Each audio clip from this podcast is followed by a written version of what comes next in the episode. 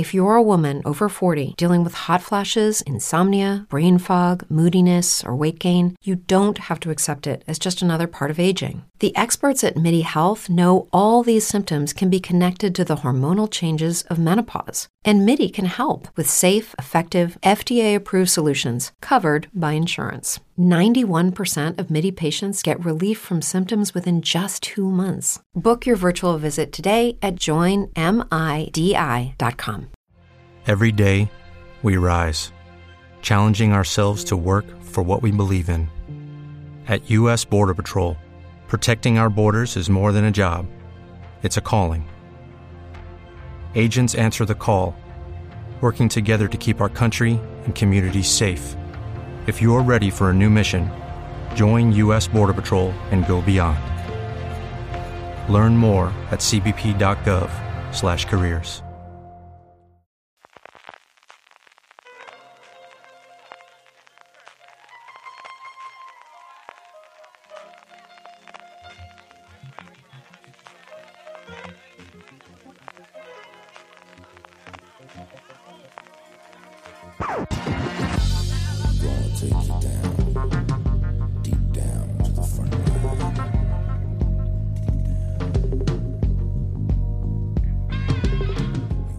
Bienvenidos a Top, el programa de fuera de series donde hacemos esas listas relacionadas con el mundo de las series de televisión que tanto nos gustan y seguimos celebrando el decimoquinto aniversario del estreno de Perdidos y aprovechando la ocasión para hablar de esa gran serie.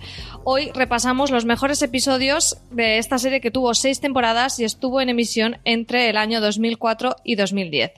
Yo soy María Santonja y hoy me acompañan para hablar de esta maravillosa serie el señor Álvaro Nieva, que no sé si eras muy, muy, muy fan de Perdidos o moderadamente fan o nada fan. Eh, yo fui fan, pero me fui un poco desencantando y bueno, ahí, ahí estuve, pero sí la viví muy, muy, muy, muy mucho. Y me ha hecho gracia que me llame señor Álvaro Nieva porque me están pesando estos 15 años como ya, ya son 15. Es que somos señores porque si vimos perdidos en emisión, eso es que ya nos convierte automáticamente en señores y en señoras. Eso es así, los años pasan. Pero bueno, siempre está bien aprovechar esos aniversarios para, para, bueno, para traer estas series que en Twitter me decían, es nostalgia. No es nostalgia. Yo voy a reivindicar hoy Perdidos que no es solo la nostalgia la que lo que nos trae a hablar de esta serie, sino que es una muy gran serie, ¿verdad, señor Richie Fintano? Yo tengo que decir que era muy, muy fan, mucho más que don Álvaro Nieva. Y, y, yo no me desencanté, yo me quedé enganchada hasta el final. Incluso hubo una época de mi vida loca en la que defendía el final y todo. Luego ya de ese tren sí que me bajé ya con el tiempo. pero, pero sí, sí, yo tengo que decir que de hecho Perdidos fue una de las series que me empujó a, a la seriefilia más salvaje. Y, fue de las primeras series que, con la que yo me quedaba hasta la madrugada y, en esa época en la que todavía, bueno, bueno todavía no, empezábamos a, descargar de forma masiva. Eh, y sí, sí, yo era muy, muy fan. Y la verdad es que recordar hoy los mejores episodios me lleva un poquito a toda esa época de, de seriefilia clandestina que era, tenía su encanto.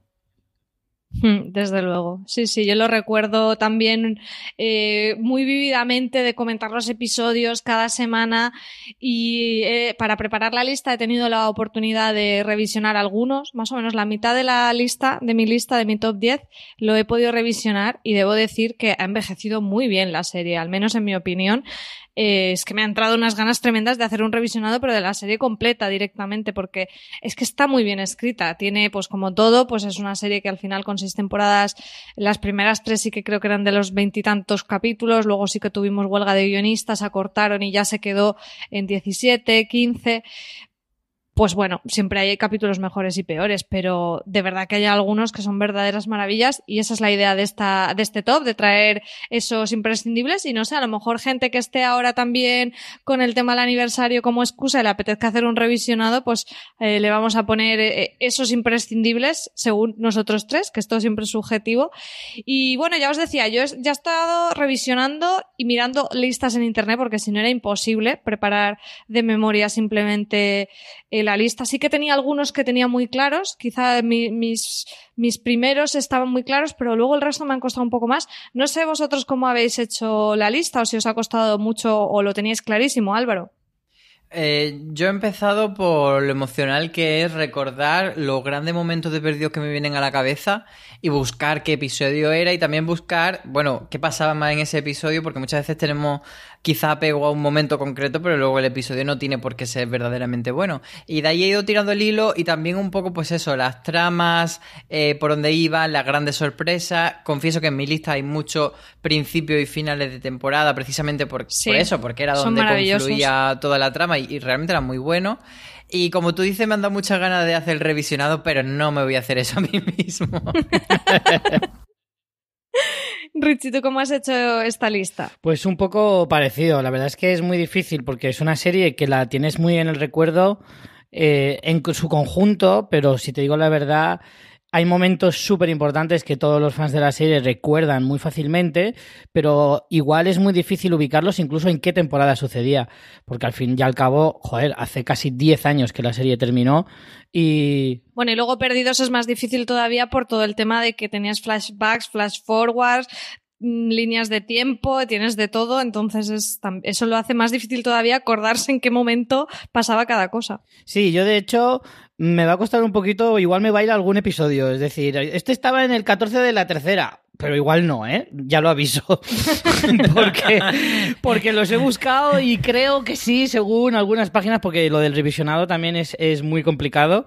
Eh, pero, pero ya pido perdón a los, a los oyentes si en algún caso dicen, no, no, no, eso hace otra temporada, ala, ala, ala. Pero vamos, que ya digo que así de memoria es súper difícil acordarse. Ahora, eso sí, hay momentos, momentazos de la serie que se te quedan grabados en la retina y, y seguro, seguro que la mayoría de los, de los oyentes van a saber eh, ubicarlos dentro de la, de la serie porque son momentos históricos. Si es que además la serie nos dio muchos, muchos momentazos. Mm. Yo creo que mucho vamos a coincidir. Sí, yo también lo creo. Sí, segurísimo, seguro que coincidimos en un montón. ¿Alguno de vosotros dos habéis, eh, habíais vuelto a ver algo de Perdidos o desde que terminó en 2010 no habíais visto nada, Álvaro?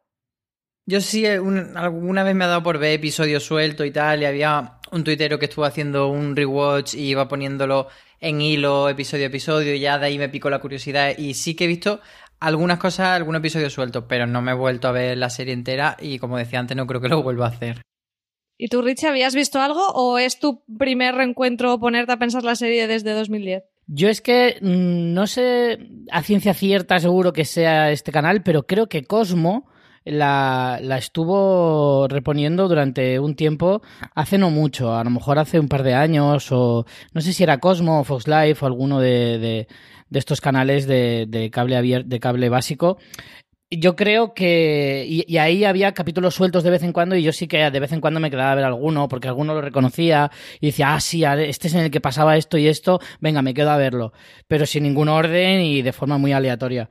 Sí que yo, uh, yo creo que sí que puede llegar eh, el día en que me plantee un revisionado entero de la serie, porque sí que me gustaría poder vivir eh, de nuevo todo lo que sucede en, en Perdidos Sí que es verdad que yo durante mucho tiempo pensé, es que yo creo que Perdidos, si le quitas el componente de sorpresa, a lo mejor se queda en una serie no tan interesante, pero creo que no es así. que yo también lo pensaba y, y, ahora me lo estoy replanteando, ¿eh? porque yo sí que no había visto nada desde que terminó y con estos, no sé si he visto cinco o seis entre ayer y hoy, eh, pienso que tiene un valor porque, claro, ya ha pasado suficientemente suficiente tiempo para que no te acuerdes de cosas, pero que mientras lo vas viendo como que te vas reencontrando. Yo creo que sí que puede ser un ejercicio interesante y yo me lo estoy planteando seriamente. No sé, Richie, tú, ¿qué había un poco en... que sin hacernos spoilers de tu top, cuéntanos un poco qué había, porque Álvaro sí nos ha dicho que hay mucho, que él se ha, se ha visto poniendo mucho de principios y finales de temporadas.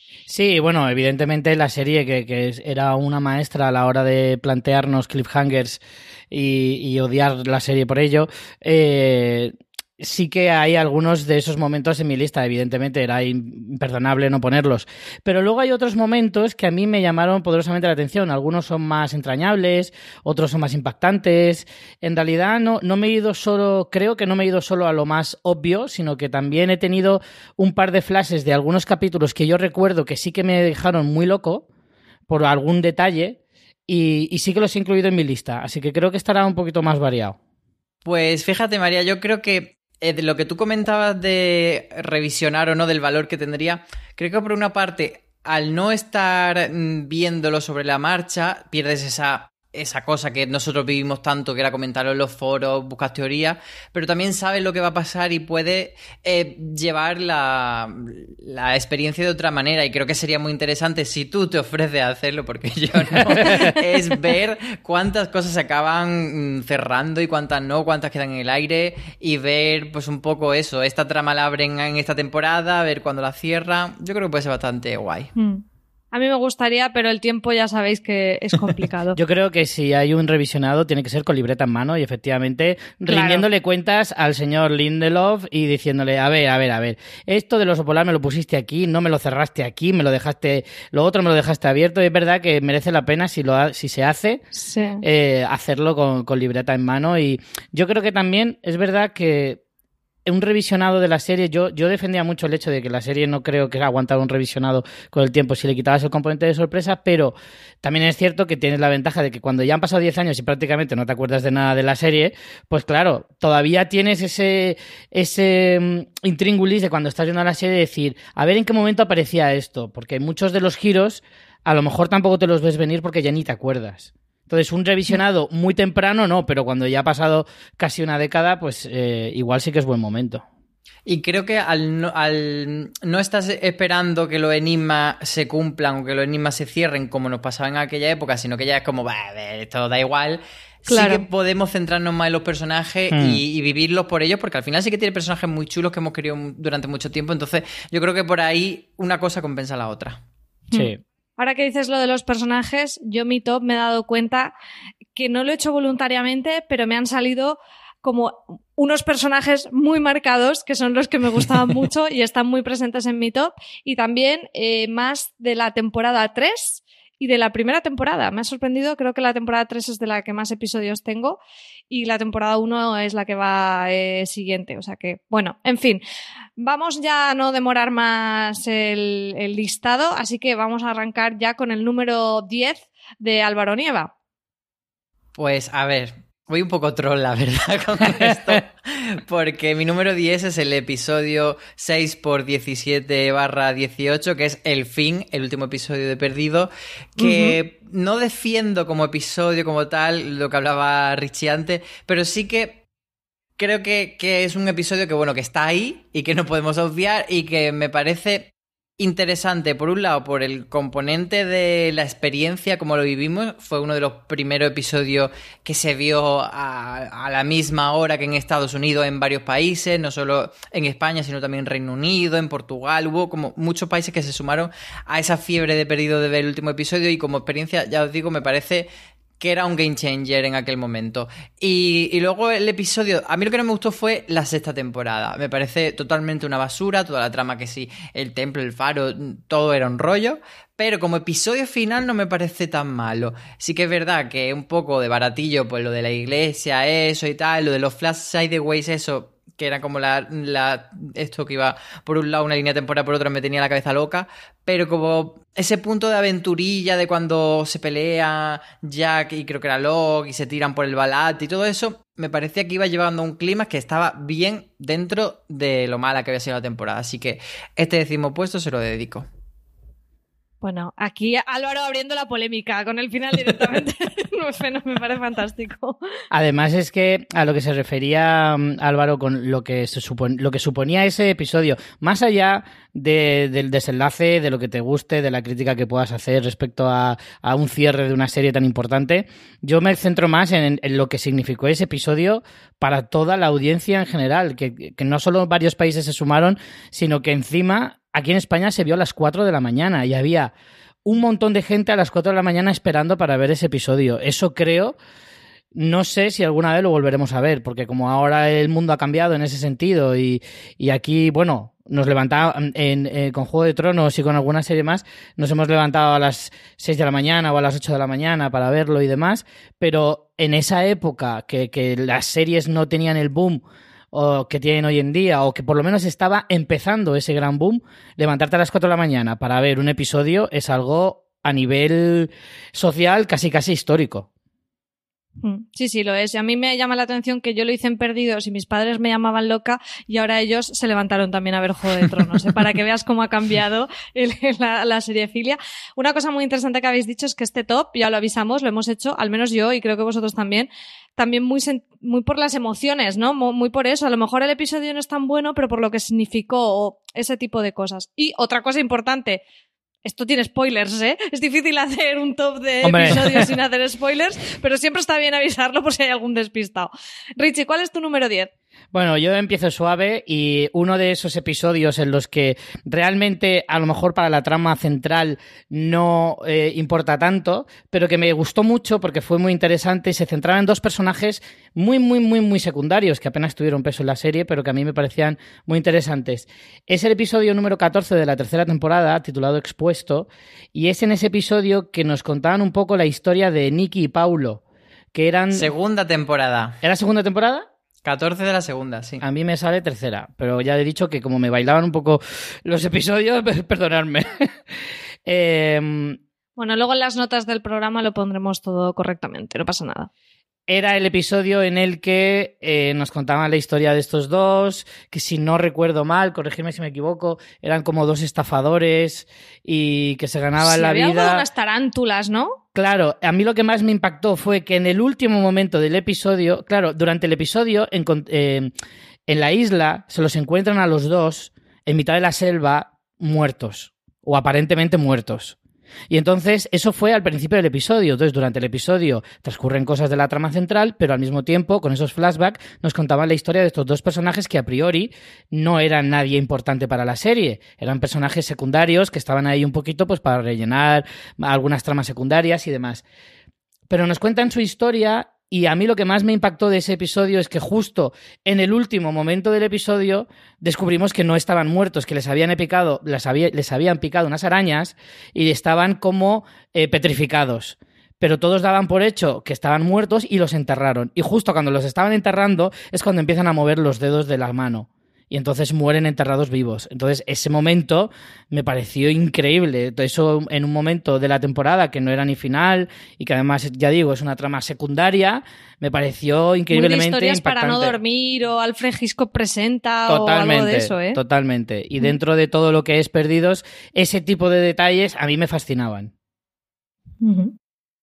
Bueno, pues mi número 10 eh, a lo mejor es un poco raro porque eh, toda esta gente que había en la cola del avión no creo que no tiene muchos fans, pero a mí me gustó mucho el episodio Los, otro, los otros 48 días de la segunda temporada, el episodio número 7, que es aquel en el que volvíamos a revivir como el piloto y todos esos días que habían transcurrido hasta ese punto de la serie, pero desde el punto de vista de todos los supervivientes de la cola del avión, a los que ya habíamos visto algunos, en algún episodio anterior habíamos visto a Ana Lucía que se encontraba con, con Jean, no recuerdo bien, pero es este en el momento en que como que nos los presentan más eh, como grupo, ¿no? Y, y, bueno, me pareció impactante y interesante, sobre todo por su originalidad narrativa, ¿no? De decir, bueno, pues ahora te cuento esto otra vez desde otro punto de vista.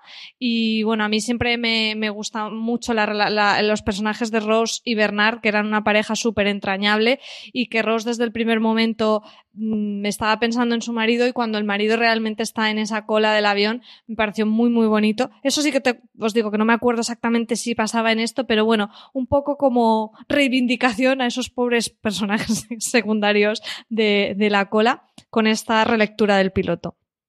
A mí es que Rose y Bernard me gustaba mucho. De hecho, ese episodio es uno de los que estaba a punto de meter en la lista que se me ha quedado fuera. Bueno, pues vamos con tu número 9, Álvaro. Pues precisamente eh, tenía razón Richie, era el 314, no el 2, se me había ah, ido el número. y era justo este episodio que pensaba que nadie iba a meter en su lista porque de hecho lo he metido un poco troll porque es probablemente el episodio más odiado de la historia de Perdidos. Pues a mí me fascinó, Álvaro. Álvaro, toda tu lista va a ser troll. El no, no, ya prometo, final. Ahora prometo, en el 5 hay un episodio de Breaking Bad. prometo que aquí ya acaba la troleada. Pero sí que es verdad que, eso, que fue muy odiado, pero más que el episodio, lo malo, entre comillas, era cómo se introdujeron a, a Nicky Paolo que Paolo, por cierto, es Rodrigo Santoro de Westworld. Correcto. Sí. Y, entonces me llama mucho la atención de este episodio, aparte de que el episodio en sí no, es tan malo como la gente decía, que es un ejemplo de cómo el fandom podía impactar sobre una serie sobre, que, que, se hacía sobre la marcha, algo que ahora mismo sería muy difícil con este formato, sobre todo de, la serie que se publica en temporada cerrada eh, el mismo fin de semana todos los capítulos y aquí era todo lo contrario, la serie de Perdidos se fue haciendo poco a poco, se fue construyendo una pieza sobre otra y luego no hubo manera de que aquello eh, se armara bien del todo, pero, pero eso, al final es un ejemplo de que el odio que tuvieron hacia Nicky Paulo los fans, pues tuvo que ser respondido con un episodio, por cierto, escrito por los que luego los creadores de Once Upon a Time. Pues nada, no esperaba para nada que la primera coincidencia fuera algo así, ya os lo digo también. es lo bueno, es, a ver, es la esencia de perdidos, que te den cosas que no te esperas. Eso sí, hemos, hemos cogido la esencia totalmente. Richie, tu número 9. Pues mi número 9 es el décimo de la tercera. Eh, también es esa otra de esas pequeñas pildoritas que, que he metido dentro de la, de la, de la lista. Es ese capítulo en el que Harley encuentra una, una furgoneta de estas Volkswagen típicas.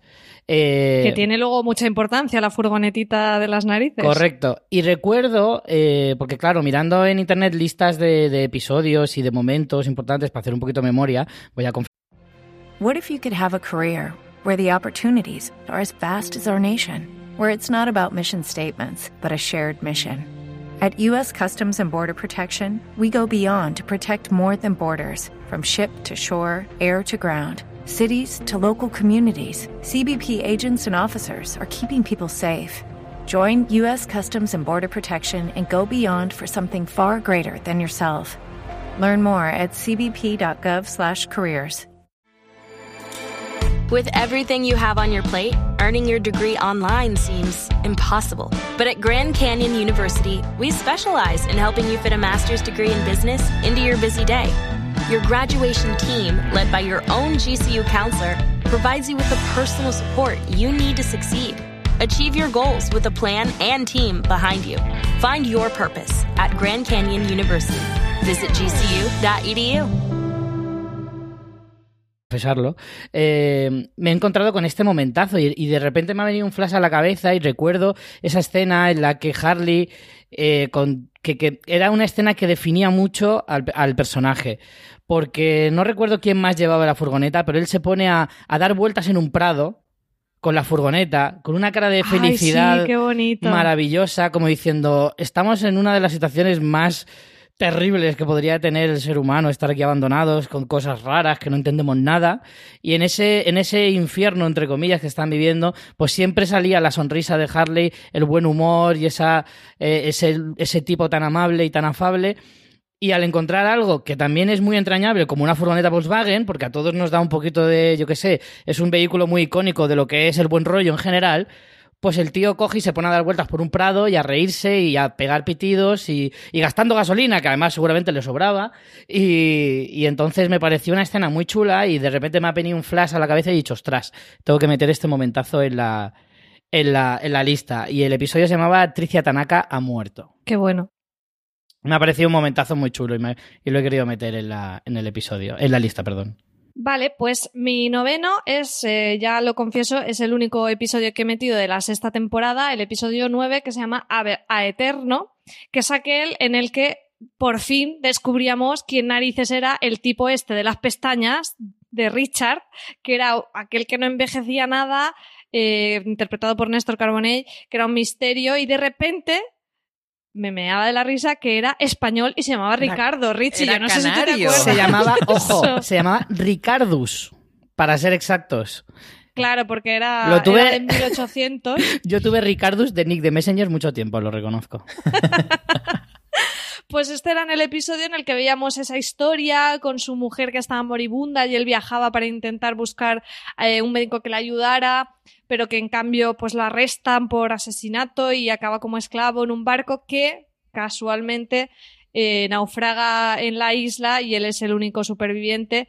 Y bueno, vemos esa relación con, con Jacob y demás cuando llega toda esa mitología que ya en la sexta temporada se empieza a desvelar con mucho detalle más que nada lo he metido porque me parece que a nivel de producción era una cosa que se salía mucho de la tónica de Perdidos en general, estaba muy chula y este personaje es que a mí me tuvo rayadísima durante toda la serie. Entonces merecía eh, tener su episodio dedicado a él aquí también en mi top.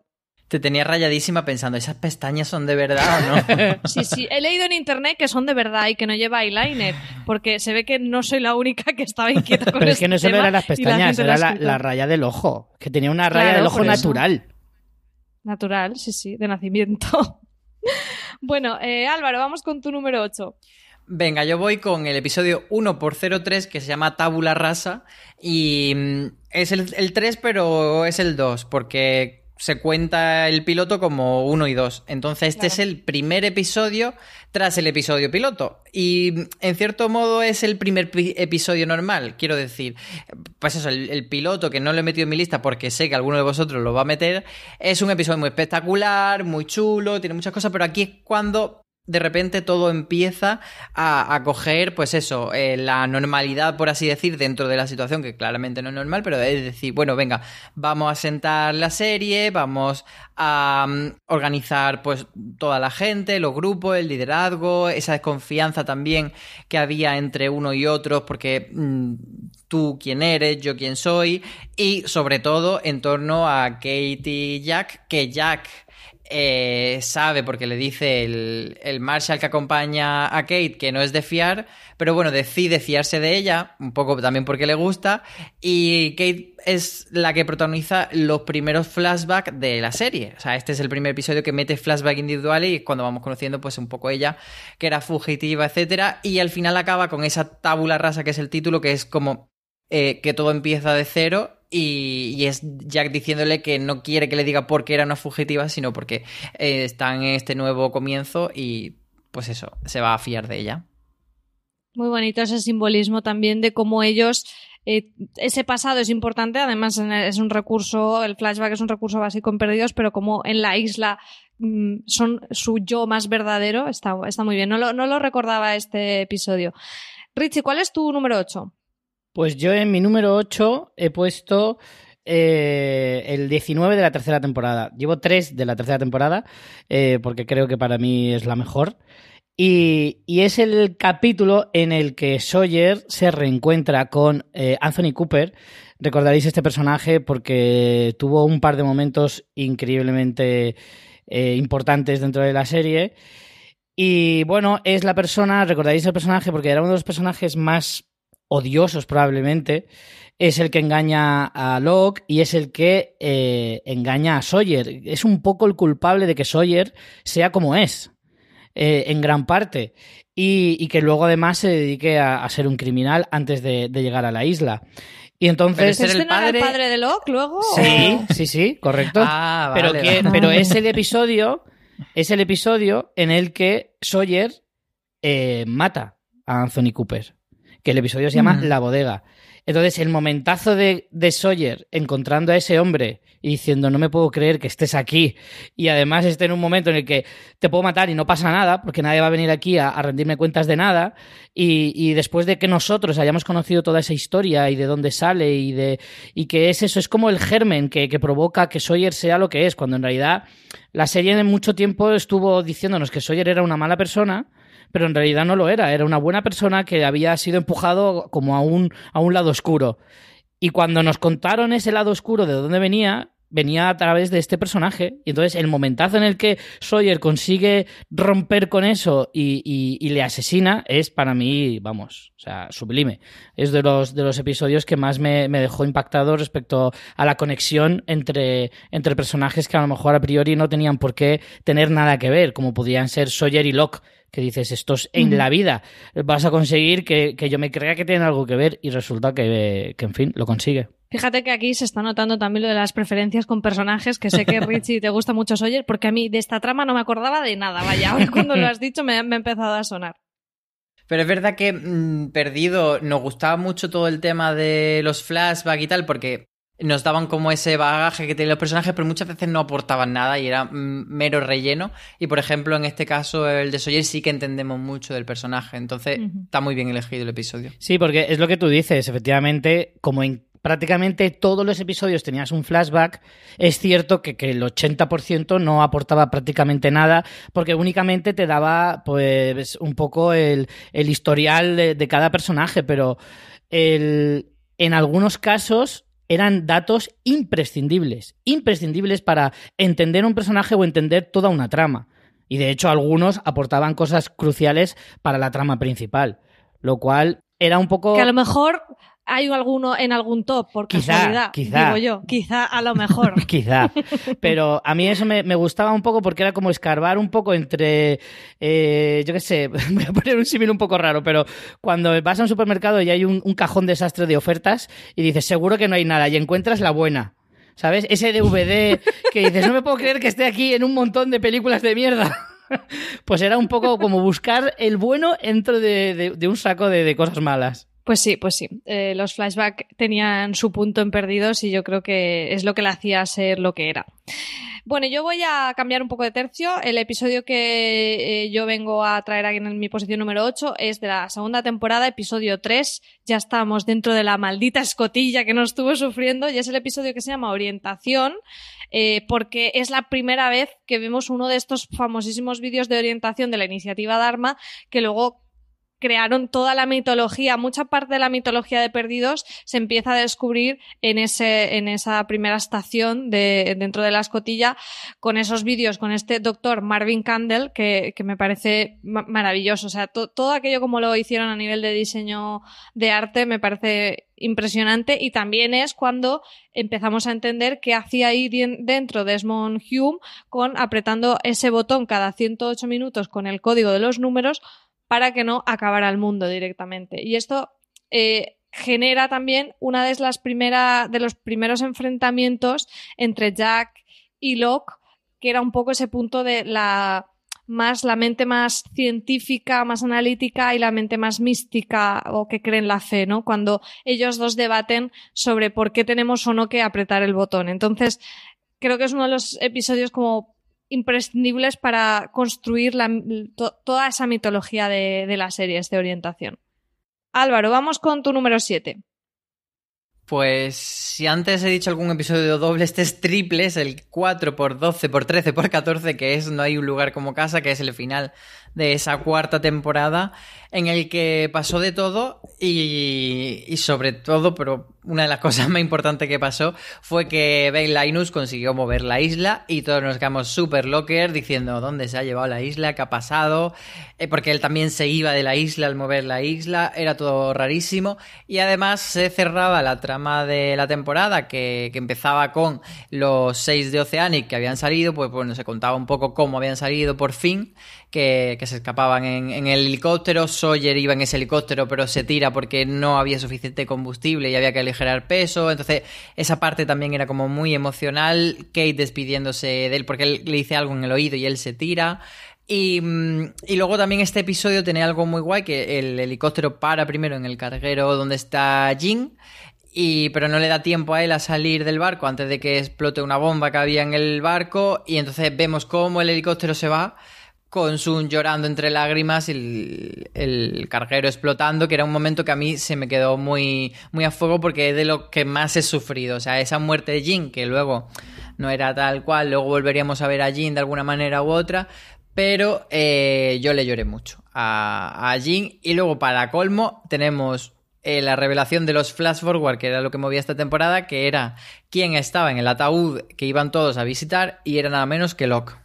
Vaya con Jean, ¿eh? con lo odioso que era en el arranque, porque es que yo revisionando el piloto decía, pero qué asco de tío, y luego es verdad que se, hacía de querer. Pero porque al final como que le cambian muy de golpe también, es como en plan, al principio es como el típico marido castrador, machista y tal, y luego, ay, qué majo es Jean. Sí, sí, sí. le dieron un, un volantazo al personaje bastante gordo. Pero estuvo bien. Richie, tu número 7. Pues en el número 7, a lo mejor uno que podría estar más alto, es de la primera temporada y es el último episodio de la, de la primera temporada, que es en el momento, si no me equivoco, ya os digo que me bailan un poquito, el momento en el que explota la, la...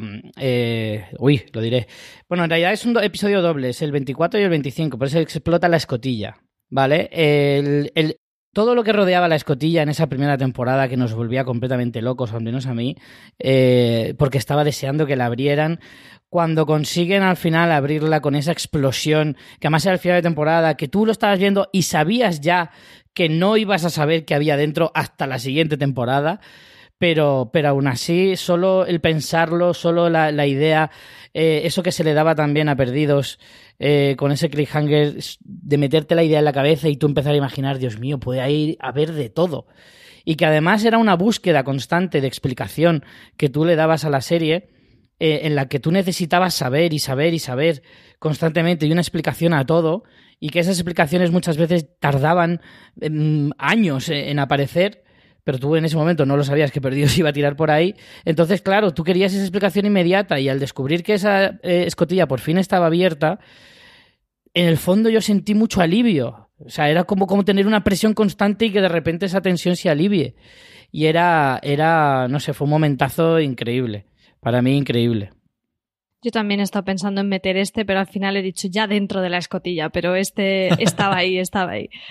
Eh, a ver, ¿a quién le toca? Me toca a mí, ¿no? Con el 7. Sí. Pues bueno, aquí va a empezar a notárseme la predilección por los personajes muy claramente. El episodio que he puesto en mi posición número 7 se llama Grandes Éxitos, temporada 3, episodio 21, y es ese episodio en el que eh, Charlie ya se imagina que va a morir porque eh, Desmond se lo ha dicho que, que bueno, que, que va a tener un final inminente para poder salvar al resto y él prepara su propia lista de grandes éxitos de su vida, ¿no? Entonces, en esa lista pues podemos ver momentos de flashback de, su vida, como la primera vez que oye en la radio la cancioncita esta que se pasa toda la serie cantando y sobre todo... María, cántala. Ay, es que, es que... Ay, sí, espera, era lo de You all, everybody... sí, sí, sí, tal cual. Madre mía, que Maldito sea Charlie que nos metiste la putita canción durante años en la sí, cabeza. además solo había como dos versos y era como Sí. todo el Eran lo esas dos palabras, todo el, esas dos frases todo el rato.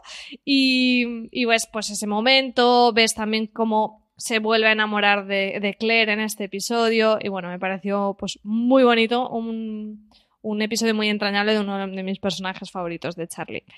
Eh, vamos con el número 6, Álvaro. Pues es que ya me lo has pisado. Oh, ¿cuál? Empezamos a coincidir, es el, el segunda temporada, episodio 3, orientación, y por lo mismo que tú has dicho, porque la primera vez que vemos los vídeos Dharma, se abre una puerta increíble la serie. Mm, me gustan mucho esos episodios que de repente crees que la serie es una cosa y, pasas a otra cosa. Pasaba con este que ha comentado Richie de la escotilla, que eso, estamos en una serie que es solo la isla y supervivencia, ta, ta, ta, y de repente vemos una escotilla y vemos que hay algo más. Y en este de orientación ya es que se abre ese universo de Dharma que a mí me flipaba, aunque luego Dharma, bueno, tampoco fuese tan guay como o, o tan cerrado como esperábamos, pero sí que me parece muy chulo lo que a ti en aquel momento eh, se te abría por delante. Y todo eso, ese momento que tú recordabas también de Jack y Locke eh, con creer o no creer, y que finalmente es Jack quien pulsa la tecla, porque si recordamos lo que estaban haciendo era que tenían que volver a pulsar los números porque no estaba Desmond, etcétera. Entonces, que Jack Sí. sea la primera que hace como darse a la fe, pues también es bastante orientativo de- del cambio del personaje y pues eso he metido este episodio de orientación. Sí, un gran episodio, ya, ya lo he dicho, o sea que no puedo decir más. Eh, Richie, tu siguiente, tu sexta. Pues a mí me lo ha pisado Álvaro antes y era efectivamente ese, Bueno, bueno, ya empezamos a coincidir bastante, es inevitable. Es inevitable, porque es verdad que también es que, jolín, cuesta mucho no coincidir cuando son momentos tan importantes y que además son los más memorables, porque ya digo que es que cuesta bastante eh, acordarse después de tantos años. Ese final de la cuarta temporada con ese episodio triple, como decía, pero es que es que pasan un montonazo de cosas en ese episodio. Yo con el que, con el momento que más me quedo y que más me ha venido a la mente enseguida, y además es que cuando estaba pensando en mi cabeza qué momentos me recuerdan más de Lost, sin saber en qué episodio era, evidentemente me venía a la cabeza la imagen de Locke en ese ataúd, que fue algo, vamos, magistral y que, y que nos volvió todos locos. Era el último momento de la temporada, el último segundo de, los tres episodios, y era algo porque además venían hablando de eso durante ya un tiempo, de quién, es, quién era, quién era, quién era, quién era, y en el momento que te lo enseñan te quedas muy loco, muy, muy loco. Y claro, en ese momento solo, solo, solo te vienen preguntas a la cabeza y solo quieres saber y saber. Pero es que además ese momento eh, tuvo más intríngulis porque no sé si recordaréis que hubo finales alternativos que luego se publicaron en internet y que se, y que se vieron y que en uno aparecía Sawyer y que en otro aparecía Desmond con la misma imagen, con ese, eh, con ese traveling así un poco raro que iba desde detrás del ataúd hasta la, hasta la cara y entonces veíamos las caras tanto de Desmond como de Sawyer y al final la definitiva que era de, Locke. ¿Cómo hubiera cambiado la serie si cualquiera de estos dos personajes hubieran suplantado a, al, al, personaje interpretado por Terry O'Quinn? Pero, pero vamos, que en ese momento fue brutal. Pero además es que tenemos la explosión de, del carguero, eh, que Ben ha movido la isla, que claro, cuando Ben mueve la isla, tú en ese momento dices, pero Dios mío, ¿y ahora qué va a pasar? es que es todo muy locura, muy locura. Y es verdad que la serie ha sido muy criticada luego después y demás, pero es que tú te pones a pensar en lo que te hace sentir la serie en esos momentos y la verdad es que a mí me sobrecoge bastante. ¿eh? Pues sí. Eh, es que, que te muevan la isla era como, ¿qué más puede pasar ya aquí? O sea, es que era como, todo puede pasar. Mira, dicen de Juego de Tronos de cualquiera puede morir. En Lost es que podían pasar cosas locas como que se moviera una isla, ¿sabes? o sea, que ojito. Bueno, mi sexta posición es también dedicado a un personaje que justo estabas mencionando, Richie, que es a Locke, es Walkabout. Eh, no, no, he encontrado si se tradujo de alguna manera, no, no sé, eh, no sé cómo es la traducción. Es del el episodio 4 de la primera temporada en el que nos presentan al personaje de Locke y tenemos sus primeros flashbacks y de repente ese tipo que en la isla era el que iba a las partidas de cazas de jabalís ahí a tope, de repente nos damos cuenta que era un hombre que iba en silla de ruedas, que trabajaba en una oficina, en un cubículo y jugaba a juegos de estrategia militar ahí mega friki al mediodía, que si no recuerdo mal, porque esto no lo he podido revisionar, él estaba en Sydney porque precisamente quería hacer como una excursión de caza mm. a, por Australia y, y, claro, le dicen que dónde vas, ¿no? Con la silla de ruedas. Y, y claro, es uno de esos de flashback que, como comentábamos, sí es imprescindible, porque él en la isla anda y esa fe que él tiene y esa comunión con la isla y ese en, entrar 100% en toda la parte mística no se entendería sin ese bagaje de Locke. Yo recuerdo que ese giro me impactó muchísimo, pero muchísimo, muchísimo, que lo recuerdo, pero de las cosas más impactantes de Perdidos, que poco después en Héroes lo copiaron, que además fue muy poco tiempo después, y ese juego de que un personaje que, que esté en silla de ruedas no te des cuenta hasta el rato que, que, que realmente estaba en silla de ruedas, lo he visto. Hola, buenos días, mi pana. Buenos días, bienvenido a Sherwin Williams. ¡Ey! ¿Qué onda, compadre? ¿Qué onda? Ya tengo lista la pintura que ordenaste en el ProPlus app. Con más de 6.000 representantes en nuestras tiendas listos para atenderte en tu idioma y beneficios para contratistas que encontrarás en aliadopro.com. En Sherwin Williams somos el aliado del PRO. ya en, en, más de una ocasión, pero en aquel momento me pareció impresionante y me parece que es defi muy definitorio de, del personaje de, de Locke. Así que ese es mi número 6. Vamos con ya la mitad de la tabla. Álvaro Nieva, el número 5. Pues vamos a otro final de temporada y si por mí fuese podría ser el final de la serie. Os hablo del final de la quinta temporada porque la 6 es una basura, pero este, este episodio que es un poco sin Dios porque tiene muchísimas cosas, también un episodio doble, eh, pero mm, tiene un momento muy guay que es ese final de Juliet eh, dando los golpes contra la bomba y haciéndola estallar. Y, y que provoca una cosa muy típica de... De hecho, estaba dudando entre poner este o el siguiente, porque ya es el momento en que vemos a Julie morir y salir en brazos de Sawyer, pero me gustaba más este por, por cómo hacía perdido eso de dejarte durante todo el verano con la incertidumbre de qué había pasado. Aquí nos quedamos con ese flasazo de, de ha sonado la bomba, ha explotado y a ver qué pasa con la isla y te quedas ahí, pues eso, hasta que llegue la nueva temporada. Y luego es un episodio que pasaban muchas cosas porque, eh, por ejemplo, también era cuando veíamos a Jacob con el hombre negro, que en aquel momento era muy guay, que ahora lo piensa en perspectiva y era una trama que no iba a ningún lado, pero en aquel momento sí era muy guay verlo. Luego también había como una expedición que se iban hacia, hacia el pie este de, de los Simpson que tenía cuatro dedos y, se iban a, cargarse a Jacob y todo era muy loco. Pero, pero quizá por, el, por lo que significa para Juliet y por la importancia de la pareja Juliet Sawyer, que en principio parecía que no, pero luego fue muy guay, eh, por ese homenaje le quiero dar yo este quinto puesto a este episodio que se llama El Incidente. Tengo que decir que este se ha quedado en las puertas para mí para entrar. Es uno de los que he empezado a revisionar. Es justo el que me he quedado a mitad viendo antes de empezar a grabar. que me he quedado ahí. Uy, ¿qué pasaba aquí? Que no me acordaba. Bueno, Richie, vamos con tu mitad de tabla. Pues hablabas tú del personaje de Locke. Yo a Locke tengo que decir que al principio no le soportaba, ¿eh? No me caía nada bien. Era un personaje que, que le tenía cierta manía y me costó mucho empatizar con él. Sin embargo, tiene algunos de los momentos que a mí más me fascinaron. Y el, giro ese que tú decías de María, de en cuanto descubrimos que es eh, que está en silla de ruedas, es muy bueno, pero a mí me impactó más el descubrir por qué está en silla de ruedas. Y vuelvo otra vez a ese personaje de Anthony Cooper, que efectivamente, como ya adelantabais vosotros antes, era el padre de, de Locke, que le engaña para que le dé un riñón si no recuerdo, no sé si era riñón, hígado o algo por el estilo, vamos, que le dé un trasplante porque se estaba muriendo el hombre. Y, y le engaña y encima luego no tiene para convertirse en el padre del año pues va y le tira por un octavo piso. Y de esa manera pues eh, además me hizo mucha gracia porque Locke parecía más mayor incluso que su padre y para diferenciarlo de cómo es ahora pues le pusieron un poquito de pelo por los lados así castaño y entonces ya era mucho más joven. Y en ese momento me, me hacía mucha gracia. Pero a mí descubrir eso de la manera en la que se queda en silla de ruedas en este episodio, eh, que era el 13 de la tercera temporada, El hombre de Tallahassee, eh, me fascinó, me gustó muchísimo, porque además creo que era de los primeros episodios de los que aparecía precisamente este personaje de Anthony Cooper, que como ya decía antes, me parece que es uno de los personajes secundarios que están fuera de la isla y que más han marcado a, joder, a dos de los principales, a dos de los primeras espadas de la serie como son Loki y Sawyer.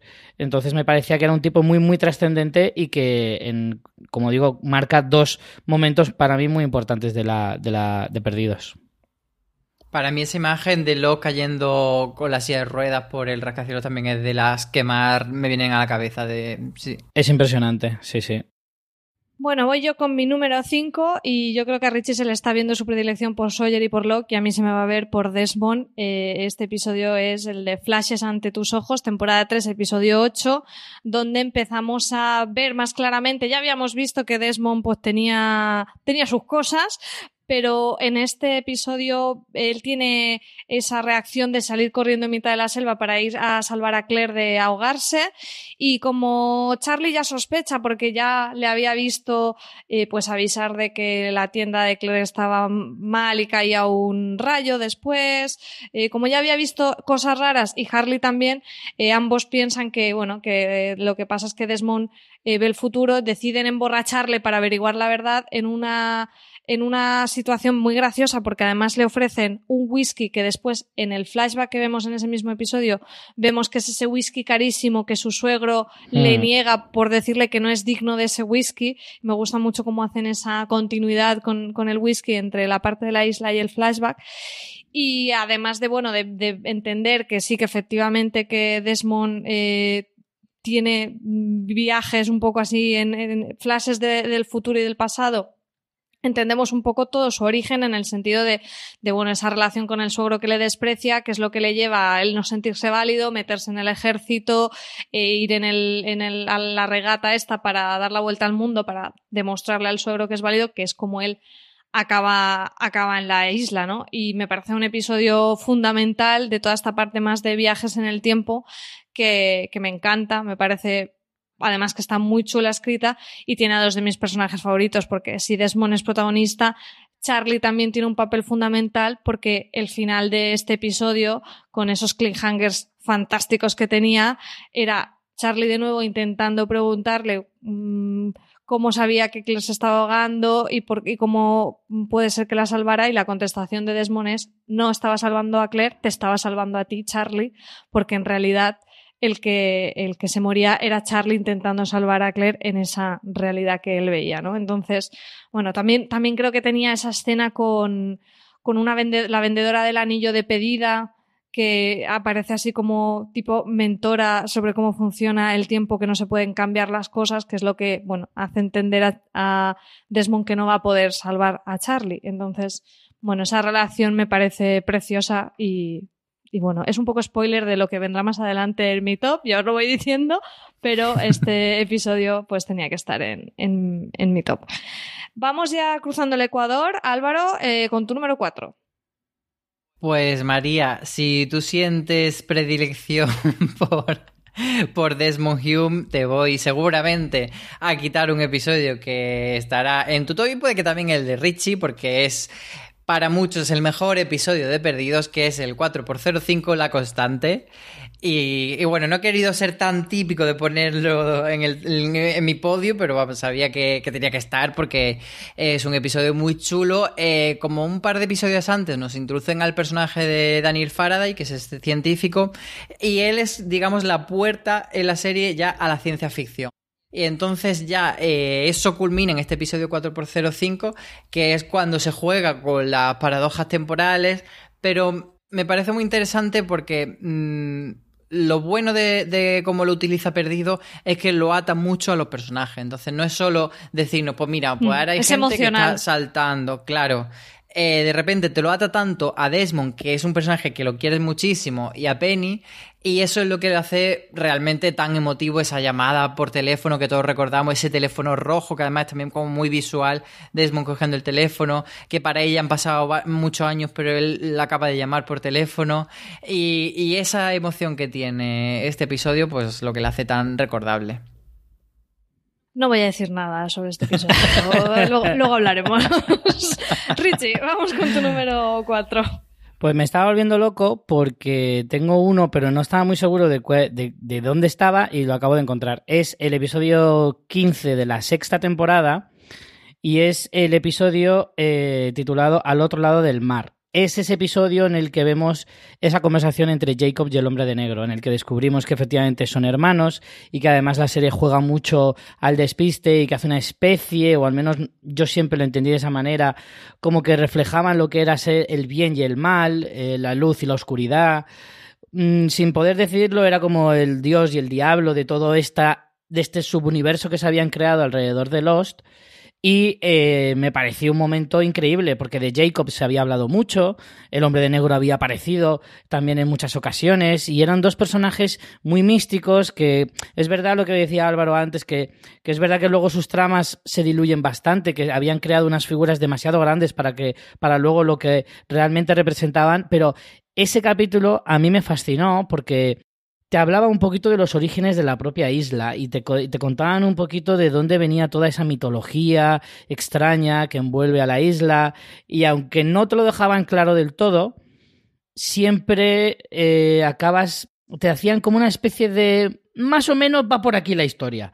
¿Sabes? Y entonces a mí ese momento, conversación, enfrentarse los dos lados de, de, una balanza, me, me, gustó muchísimo y además estaba muy bien interpretado por los dos actores que los interpretaban, que ahora mismo no me acuerdo, los reconozco, y, y pero me fue, me pareció fascinante, me pareció eh, un capítulo que a mí se me ha quedado y además se lo reservaron para casi casi el final de la serie. Eh, y no sé, a mí es uno de los capítulos que más me han gustado de, de Perdidos. Sí, esa, es, esa parte del bien y el mal, yo tengo que decir que me ha sorprendido revisionando el piloto, que ya aparece muy claramente en, en, ese episodio piloto con Locke explicándole a Walt a jugar al backgammon con las dos fichas, la blanca y la negra, y me parece que, que es un tema que realmente, bueno, no sé cuántas cosas tenían atadas mm, de todo lo que querían contar, pero sí que creo que el fondo, fondo sí que era eso, ¿no? Eso, es, eso lo que nos querían contar, esa, esa dicotomía entre la oscuridad y la luz. Y, y sí, descubrir todo esto. Creo que en, en su momento fue un poco a lo mejor decepcionante porque teníamos muchas expectativas, pero bueno, es lo que pasa muchas veces con las expectativas. Pero ahora, viéndolo ahora con perspectiva, creo que está bastante guay toda la mitología, aunque Álvaro diga que la sexta temporada es una basura. Está bien lo de. Dilo por tercera vez, Álvaro, dilo por tercera está bien lo de lo del bien y el mal y del, pero como la forma en la que resolvía lo del hombre negro y Jacob era una basura, pero vamos, insoportable. bueno, Eh, no, no, sé si habrá más de la sexta temporada para que Álvaro pueda seguir diciendo que es una basura. Por mi parte, ya os, os, adelanto que no, spoiler, no. Por la mía tampoco. Eh, vamos con la número 4 que he puesto yo y me cuesta mucho porque ya a partir de aquí tengo que decir que me ha costado un montón ordenarlos. Eh, además, es un poco trampa, no hay cuatro, bueno, no es trampa, es como están, no son cuatro, en, mis cuatro últimas posiciones, en realidad hay seis episodios, ya os imaginaréis que hay algunos que son dobles, y estos sí que los he revisionado todos, y madre mía, es que son chulísimos todos. En el número cuatro al final, ahí al borde del podium, se ha quedado El hombre tras la cortina, temporada 3, episodio 20, que es en el que conocemos esa niñez de Benjamin Linus, desde como, desde cuando nace y, y su madre muere en el parto y ese odio que su padre le tiene por eso y desprecio, cómo llegan a la isla eh, un poco pues por casualidad, por recomendación de un amigo de su padre que lo pone a trabajar de operario, ese mono de Roger, el operario que luego aparece también, y cómo él empieza a ver esas visiones de su madre, eh, se escapa a la zona donde están los hostiles, como les llaman la gente de la iniciativa Dharma a los nativos, encuentra a Richard y averiguamos que tiempo después eh, Ben eh, se unió o, o, bueno, como que hizo este complot, esta purga, eliminando a toda la iniciativa Dharma, incluido a su padre, en la famosa furgoneta Volkswagen que ha comentado antes Richie, que luego encontrará a Harley mucho tiempo después. Que también me viene a la mente lo que has comentado tú, Richie, del maquillaje. Aquí también cuando Linus es mayor y el padre, hay que hacer un poco de salto de fe, porque creo que el maquillaje de efectos especiales para envejecer ha mejorado bastante. Seguramente. Y, y para terminar, eh, eso es lo que teníamos en la parte de flashback, pero en la isla de la marinera también, porque eh, Linus lleva a Locke a ver a Jacob por primera vez. No aparece Jacob en sí, pero allí en esa cabaña ocurren cosas y después acaba llevándole a, a esa tumba con toda la gente de la iniciativa Dharma para que vea mm, sus orígenes y el episodio acaba con Benjamin Linus disparando a Locke que cae en esa fosa con los de Dharma. O sea que es que me parece un episodio espectacular. Si no recuerdo mal, creo que es por este, por el que estuvo el actor Michael Emerson, ¿es el actor que hace de Benjamin Linus? Creo que sí, se llama así. Michael Emerson. Sí, Michael Emerson. Creo que fue por este episodio por el que estuvo nominado al Emmy y a mí, bueno, pues me parece que Linus es uno de los personajes más interesantes y aquí se, se entienden muchas cosas de, de, él. Entramos ya en el podium. Álvaro, ¿cuál es el Venga. número 3 de tu lista? La medalla de bronce, pues eh, va muy en relación con un episodio que ha dicho Richie. Él ponía el final de la primera temporada y yo pongo el principio de la segunda, que es el episodio titulado Hombre de Ciencia, Hombre de Fe. Y que, bueno, también habla mucho de esto que ya hemos comentado con, con el episodio de orientación, de esa dicotomía entre Jack y Locke de ciencia y de fe. En este caso la tenían con la dicotomía de abrir o no la escotilla y bueno, lo que pasaba era que Jack se iba porque Jack no quería hacerlo en ese momento, que era de noche y quería que estar más seguro y lo que hacía era que se iba y eran Jack y, o sea, perdón, Kate y Locke los que abrían esa escotilla y, además teníamos ese comienzo musical tan chulo del episodio con el tema Make Your Own Kind of Music, que era el que escuchaba insistentemente Desmond cada vez que tenía que levantarse, hacerse los cereales y teclear el numerito en la escotilla. Así que por, por, esa apertura a un nuevo mundo que hablábamos antes, he elegido este episodio en el número 3. Madre mía, si hablábamos de que se pegaba la canción de Charlie, esta no era para menos tampoco, ¿eh? Madre mía. se metía en el cerebro. Richie, tu número 3. Pues me da mucha rabia, pero me lo acaba de pisar Álvaro. Efectivamente, si tú hablabas antes de las debilidades, yo me estaba reservando mi mayor debilidad de perdidos para el final, evidentemente, porque para mí Desmond era el personaje eh, a lo mejor no era el más eh, interesante o su historia, que era muy buena, probablemente no tenía los mejores giros, pero para mí era un personaje que me enamoró desde el primer momento. Era un tipo agradable, con una historia también, con lo que tú decías del suegro, de, de Penny, que además tiene mucha importancia luego la trama principal y todo el misterio que había alrededor de esa escotilla. Es que a mí el tema de la escotilla me volvió muy loco. Y entonces yo he elegido este episodio en vez del de la constante, porque es la presentación de, Desmond. Es el descubrimiento de ese personaje, que para mí es mi personaje favorito. Por eso lo he metido aquí. Eh, descubrir lo que había dentro, lo que estaba explicando antes del final de la primera temporada, con ese regustío que te dices, Dios mío, ¿qué habrá ahí dentro? Pues claro, descubrir lo que había dentro, pues es, vamos, el, el sumun. Y descubrir encima este personaje y toda la mística que había alrededor de esa escotilla y, todo lo que se descubre después, que no es solo científico, sino que va más allá, con las pintadas en esas paredes, en las puertas esas que, que, que descubrir qué podía pasar cuando llegaba esa cuenta atrás hasta el final, empezaba en este episodio. Por eso he elegido este porque era el inicio de, un montón de cosas que la primera temporada no nos había mostrado prácticamente nada, pero que, que, ya la primera temporada te impacta, pero es que a partir de la segunda es cuando realmente piensas, ahora viene lo bueno. Entonces, eh, por eso he elegido este, este primer episodio de la segunda temporada, Hombre de Ciencia, Hombre de Fe. Pues yo para inaugurar mi podium eh, tengo el piloto, eh, piloto, temporada 1, episodios 1 y 2, porque era un piloto doble eh, os lo dije que estaría. Está, está. Y además, como os digo, lo he revisionado y es que ha envejecido fenomenal. O sea, está fenomenalmente escrito. Aparte del impacto, sabéis que en su momento fue el, episodio de televisión más caro hecho hasta esa fecha. Se estima que fue como unos 14 millones de dólares, una cosa así. Encontrado, bueno, las cifras como no difieren, ¿no? Encuentras según, según eh, el medio, encuentras una cifra, pero imaginaros la barbaridad. Y es que es un, es un episodio maravilloso de introducción, tienes todo el punto de vista de, de Jack, sobre todo. En la, en la segunda parte ya se introducen también algún flashback más de Kate, sabiendo que es la que, es, la que iba presa en el avión, de, de Charlie, que tiene el problema con las drogas. Me ha encantado volver a verlo. O sea, vas viendo todos esos, todas esas semillitas con, con Locke mirando hacia el mar, eh, sentado como con una paz tremenda el perro Vincent, que luego os acordáis que había muchas teorías de todo será un sueño del perro, yo ni me acordaba que existía el perro y por ahí estaba. Toda la parte del humo negro, que en ese momento no se ve que es humo negro, pero se ve que es como un monstruo en la isla, muy Jurassic Park, me recordó, que yo no recordaba que aparecía tan al principio.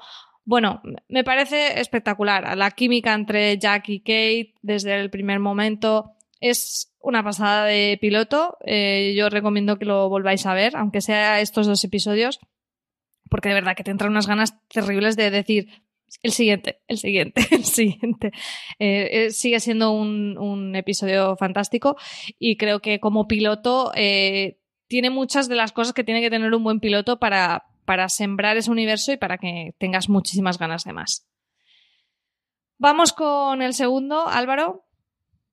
Este sí es el momento que más me sorprendió de Perdidos. En, está en este episodio. Es otra vez un comienzo de temporada, en concreto la temporada 3, y se llama Un cuento de dos ciudades, y es en ese episodio en el que vemos a una mujer que no sabemos quién es, rubia, que se pone a organizar su club de lectura en su casa y empezamos a suponer que será pues un flashback y veremos a ver eh, dónde está esta casa, porque es una casa eh, pues con todas las comodidades de, de, la actualidad y del exterior. Y no, esa casa resulta que está dentro de la isla, es el campamento de los otros, que ya los conocíamos, pero que no sabíamos pues que tenían todo este campamento ahí. Y, a mí de verdad, ese plano, mm, además recuerdo que es otra secuencia musical, antes comentaba la de Desmond, esta era con la, la mítica canción de Petula Clark de Downtown, y yo recuerdo esa secuencia, haberla visto miles de veces, eh, cuando después de todo, pues eso sale de la casa, vemos la casa, se abre el plano y vemos que el poblado está en esa isla hawaiana, me pareció súper espectacular. Y luego el episodio tiene también muchas cosas, aparte de esto, pues tenemos, era la época en la que Kate estaba encerrada en la jaula de la estación oh. de, la Hidra, y luego también eh, me gusta mucho porque aquí yo creo que era la mejor etapa de Bell Linus, que es un personaje que era muy potente, que era muy interesante, que era muy intrigante, pero que también llegó a estomagar un poquito cuando hmm. se ponía con todo esto de ello, como creerse el elegido, creerse que sabe más que nadie, que el control luego no era para tanto. Entonces a mí me gusta esta etapa de Linus y por eso me cuento, me, me quedo con esta etapa de la tercera temporada. Esa escena que dices no la recordaba y tal cual la has mencionado me ha venido en la cabeza es verdad que fue súper impactante esta manera de contarte las cosas, de ir descubriéndote las cosas que, te dejaban con el culo torcido en el sofá hablando mal y pronto, ¿eh? eh muy chulo. Mira, me ha gustado mucho que me, recordaras este momento. La recuerdo plano a plano de cómo coloca la silla, cómo se le queman las magdalenas, cómo se mira el espejo y resopla. Me, me encanta, me encanta. Richie, ¿cuál es tu número dos? Pues yo tenía muchas dudas entre el primero y el segundo, como es lógico, y al final he decidido poner el piloto. Tenía razón Álvaro, el piloto iba a estar, era inevitable. Eh, el piloto lo he puesto en mi, en mi top 2, porque, bueno, ya lo decías tú, una serie que empieza eh, con un avión estrellándose en una isla en mitad de la nada joder, toma todo mi dinero y haz más. O sea, es que ya solo con eso y ni siquiera teníamos idea de lo que iba a venir después. Nadie se podía plantear el hecho de que luego iba a haber ahí un, todo tipo de historias, todo tipo de, fantasía y un montón de cosas raras que jamás habríamos visto hasta ese momento. Y aún así, a mí ya la serie me, interesó desde el primer momento. Era eh, una serie que llamaba a ser como una serie de supervivencia, de cómo iban a sobrevivir, una especie de Robinson Crusoe, pero muy mezclado con un montón de cosas, pero, pero nada que ver. O sea, luego resulta que te dan otra cosa que en, que en ese momento luego fue mejor, incluso, que una simple serie de supervivencia y ya está. Eh, un piloto trepidante, con muertes, explosiones, gente corriendo, gente loca, gente traumada, eh, de todo tipo, gente heroica, gente que pretendía ser heroica y casi que era peor porque era muy torpe, o sea, todo muy, muy, muy loco y aún así creo que sigue siendo uno de los pilotos que se queda en la retina de la mayoría de seriéfilos eh, de, de toda una generación y que creo que en ese sentido la serie tendrá un montón de fallos y un montón de cosas, pero creo que eso es innegable, que siempre estará, o al menos durante mucho tiempo estará en el top 10 de mejores pilotos de, la historia de, de, las series. Pues sí, nada, nada que añadir. El piloto, de verdad, de verdad, e, es muy recomendable volver, volver a verlo. Mi número dos es un, también un final de temporada, el final de la tercera temporada, episodios 22 y 23, a través del espejo. Y para mí eh, este es uno de esos momentos que, me explotó la cabeza y en el que de repente dijeron pues ahora las cosas las vamos a hacer de otra manera porque si hasta el momento habíamos estado viendo flashbacks, de repente ahora lo que estamos viendo, sin saberlo, son flash forwards, ¿no? Estamos viendo a Jack en, lo que nosotros entendemos que es su pasado, donde está deprimido, donde parece que va a suicidarse y en realidad eh, es el futuro, bueno, el futuro respecto a la isla. Paralelamente en la isla estamos viendo ese plan para intentar salir de la isla en el que, en el que tienen que ir a, como a la torre de la radio para hacer el contacto con el carguero que ha llegado la paracaidista esta y les ha avisado que su carguero está cerca de la isla. Tienes toda esa trama con, con enfrentamientos, con un enfrentamiento con los otros en el que Harley usa la famosa Volkswagen y los chafa a todos, eh, salvando a Said y a Jean y a Bernard, o sea, que, eran personajes súper queridos, con Harley haciendo ese momentazo. Y, y sobre todo esa, esa manera en que confluye ese, ese flashback que no lo es con la historia de la isla, cuando de repente te están contando que están intentando salir de la isla y lo que de repente se convierte en un flash forward y te dicen, no, es que lo consiguieron, es que salieron de la isla. A mí eso me explotó la cabeza, ese encuentro de Jack con alguien con el que se reúne, que no sabes muy bien quién va a ser y de repente aparece Kate dices, ¿qué, ¿qué, está pasando aquí? ¿Qué es lo que está pasando? Y esa maravillosa frase de tenemos que regresar, Kate, me parece brutal, ¿no? Cuando él admite que se equivocaron al salir de la isla, que es cierto que su vida mm, y todo lo más importante que hicieron en su vida fue en la isla, él es un fracasado cuando ha vuelto y, me, pareció, o sea, fue uno de esos momentos de me explota la cabeza eh, de perdidos y me pareció brutal, o sea, me pareció brutal esa manera de, de coger todas tus herramientas a nivel de narración y, montar esta maravilla que es el final de la tercera temporada, que en general me gusta muchísimo. Bueno, ya veis que de la tercera he puesto el 20, he puesto el, el 21, he puesto el 22 y he puesto el 23 en mi top, así que ese final de la tercera temporada creo que es de mi parte favorita de la serie. Bueno, ha llegado el momento. Eh, vamos a ver cuál es el top 1 de mejores episodios de Perdidos de Álvaro Nieva. Pues me lo habéis pisado. Concretamente me lo ha pesado María Santoja ahora mismo porque es a través del espejo. Eh, yo me quedo con este episodio eh, sobre todo por Charlie, por ese momento. Para mí el, Not Penis Bot escrito en la mano es lo más icónico de, de Perdidos y me parece que es eh, si no el único de los pocos eh, personajes de, de, Perdidos que se va muy en alto. Hay muchos que eran muy interesantes y empezaron a perder interés por ejemplo, allí cuando era de repente un zombie y no sabías quién era, o gente que iba, que venía. Estaba para arreglar cosas luego él. Esa era para. Aquí hay unos cables, toma, arréglalo tú. Eh, es para lo que estaba luego. Y, de repente te aburría. Y, Charlie sí que se va en un momento súper álgido. Y me parece que es un episodio muy emocionante. Bueno, ya lo has contado tú todo, tampoco voy a entrar en esos detalles de la trama. Sí que si la gente, o tú, María, os animáis con el revisionado, os propongo un ejercicio de ir encontrando todas esas caras que en aquel momento quizás no nos resultaban tan conocidas, pero que luego han sido actores que han salido en muchas otras series por ejemplo, en este episodio teníamos a Lana Parrilla, la reina malvada de Once Upon a Time, y a Julie Bowen de Mother Family, que hacía de la mujer de Jack. Así Me que di cuenta todo ese viéndolo, juego de... le dije, ¡uh! Es Claire de Mother Family. Y enseguida tiré de IMDB. Sí. Y, y, sí, sí, bueno, no, el momento de Not Penny's Boat yo creo que es... Buah, es que es de los mejores momentos, una de las muertes que más lloré. En el revisionado lloré también, ¿eh? O sea, es que me da igual. es que fíjate ya que te, queda como súper distante el personaje de Charlie.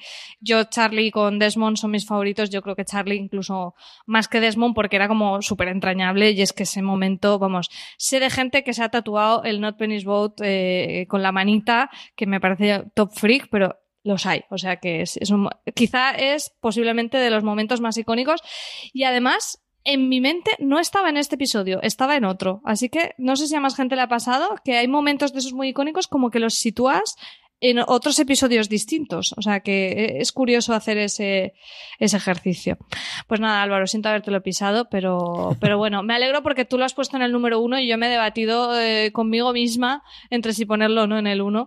Pero bueno, yo creo que, que, que, está muy bien merecido esa posición. Y Richie Fintano, vamos a ver cuál es tu mejor episodio de Perdidos, que me parece que si no ha salido en tu lista va a estar bastante claro.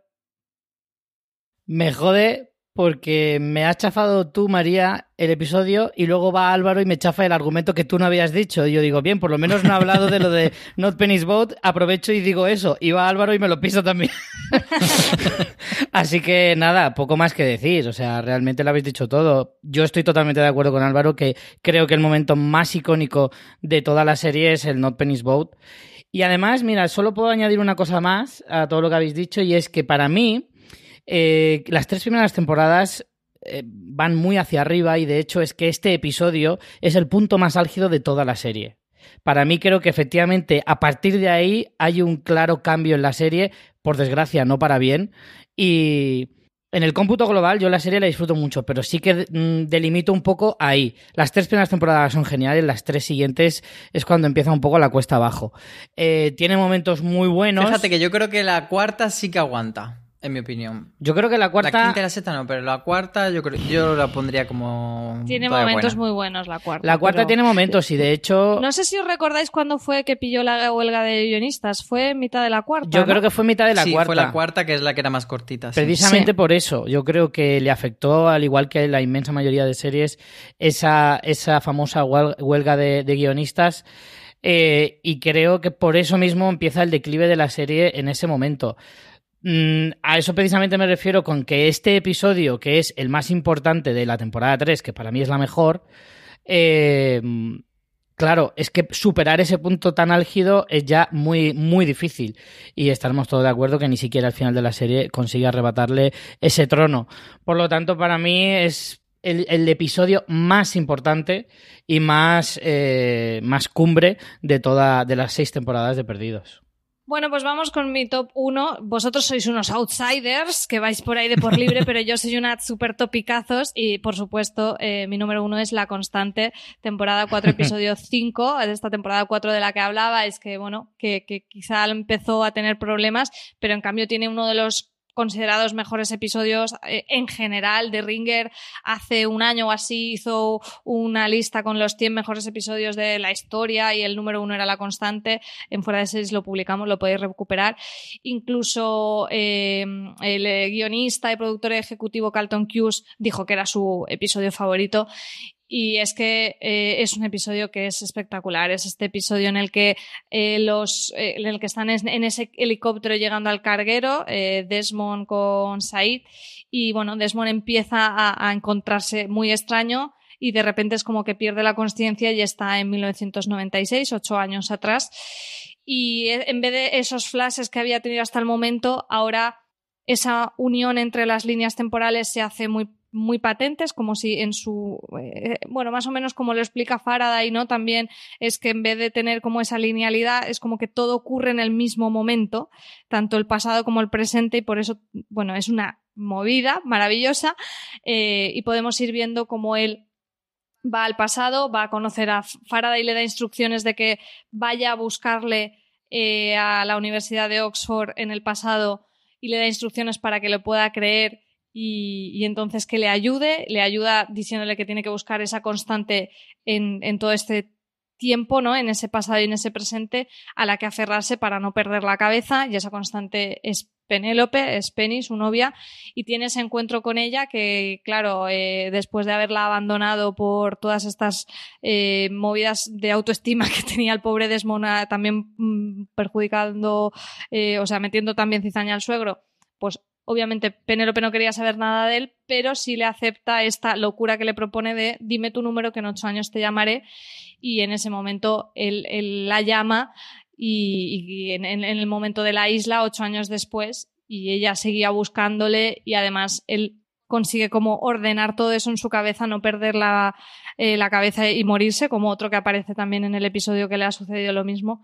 Y me parece que es, bueno, creo que de viajes en el tiempo es de lo mejorcito que he visto es un episodio precioso porque, como decía antes Álvaro, ¿no? Creo que la. Vamos, es que no, no, has podido hacer un análisis más acertado de que la gracia de, esos viajes en el tiempo ya no era que estuvieran tan bien metidos a nivel de guion, que lo están, porque en la constante todos esos blackouts que él tiene y cuando se desvanece y va de un lado a otro están perfectamente escritos, pero sobre todo es ese componente emocional con, con ese responder Penny eres tú y bueno, otro momentazo, frasace de, de la serie que vosotros no tenéis corazón, pero por lo menos yo lo he traído aquí a este top. No sé si se os ha quedado algún episodio más eh, que os haya quedado en la lista, algún bonus track, o si no, pues algo que queréis reivindicar de perdidos ya que estamos aquí. Pues mira, yo para mal quiero reivindicar la trama esa en la que parecía como que, que a mí yo creo que la que más estafado me sentí de repente cuando el padre de Penny, que era Charles Whitmore, y, y Ben Linus se, se, reencuentran y hablan como si tuviesen un, juego entre ellos, como dicen, te has saltado las reglas, porque entonces tú crees que, y luego no, eso era una basura y no era nada, era un señuelo como mucho otro de la serie. Y luego, para positivo o no, eh, recomendar, por si alguien no lo vio en su momento, que hay un epílogo de Perdidos que explicaban algunas cosas, y no es que sea especialmente bueno, pero sí que tenía ese punto de Mm, de reírse un poco de los fans, de esa, eh, como que hacía esa cosa de, de, había dos personajes que exigían respuestas, que era un poco la voz de los fans, y ellos se lo tomaban un poco a guasa. Entonces, por ese sentido del humor que demostraban ahí en ese epílogo, pues sí que lo, lo quería apuntar ahí. Bueno, pues explicaba lo del oso polar, del maldito oso polar, sí se explicaba, yo creo, en el epílogo aquel, más o menos de aquella manera. Richie, ¿alguna cosita que quieras añadir? Eh, yo me he dejado algunos episodios fuera, tampoco muchos, y yo, venga, por ser un poco el contrapunto de, de, Álvaro, que parece ahí un viejo enfadado, eh, voy, a, eh, voy a, por ejemplo, no sé, recalcar algunos episodios. A mí el del faro, cuando se descubre que tienen ahí los nombres, que los números, que de los números no hemos dicho nada, esos famosos números que tanto repetía y repetía Harley, que al final luego lo medio cerraron diciendo que esos números correspondían a, algunos de los personajes en una tabla que estaba, por lo visto, escrita desde hace mucho tiempo y que de alguna manera nos dejaba entender que estaban predestinados a pasar por todo eso. Eh, a mí ese giro me gustó, a lo mejor un tanto complaciente quizá Pero no sé, al final dije, venga, va, te lo compro y me, y me, me gustó bastante. Y es de las pocas cosas que salvaría de la sexta temporada. Eh, luego también ese, esos giros de Ben constantes, cuando todavía era Linus, que era un personaje, eh, ese primer momento de conocer a Ben, que era un hombre así como apocado, triste y, y, temeroso, y que solo era una fachada, y descubrir que en realidad era un maestro del mal, para luego volver a dar otro giro y resulta que él en realidad lo quería eh, lo que quería era ayudar aunque a veces sus medios fueran un poco dudosos esas dobles caras de Ben constantes eh, me gustó me gustó muchísimo. Y hay algunos episodios en los que eso lo deja ver con mm, vamos eh, de una manera impresionante. Y por último ya he dicho que a mí todo lo de la escotilla me flipaba y no lo he querido meter pero el episodio en el que la encuentran eh, por no ser tampoco muy cansino con el tema de la, de la escotilla eh, pues ese episodio también me pareció muy chocante porque, pues eso, era otra, otro pellizquito y una pequeña muestra de lo que iba a venir luego a continuación respecto a toda la trama de la escotilla. Y yo simplemente apuntar que efectivamente yo de mi lista, la mitad, efectivamente, cinco puestos son para la tercera temporada, para destacarlo. Sí, yo creo que al final he tenido de la tercera uno, dos, tres, cuatro puestos. Ninguno de la quinta y solo uno de la sexta. Pues nada, chicos, eh, ha sido un placer, de verdad os lo digo. Me ha gustado un montón mm, estar aprovechando la excusa de grabar esto para leer de perdido, revisionar y además charlando con vosotros que me habéis recordado un montón de momentos que ya no recordaba. Ha sido un verdadero placer. Sí que recomendar a los oyentes, si no lo han escuchado, que ayer mismo se publicó también un gran angular sobre el legado de perdidos, hablando un poco más sobre ese fenómeno y esa importancia de la serie, eh, ahora valorándolo 15 años después de su estreno, que sabéis que estamos con el aniversario. Y nada más, despedirnos a Álvaro, que soy muy fan de que en Twitter siempre que usa un número random usa el 815. Por supuesto. Espero que lo hayas pasado bien en, esta, en este podcast. A mí también me ha gustado mucho repasar estos momentitos, aunque no me vaya a ver la serie entera, pero bueno, estas pinceladas sí. Para esto sí, ¿no? Para, para un poquito de, nostalgia aquí en, en, una dosis controlada está bien. Y bueno, Richie, Ricardus, eh, también muchas gracias por acompañarnos en este top. A mí me han entrado muchísimas ganas de hacer un revisionado y además cada vez que vea algo súper guay, mandarle un mensaje a Álvaro y decirle, mira, te lo estás perdiendo. Pues nada, chicos, ya nos contaréis si al final os, os animáis al revisionado y a, ver qué tal la experiencia.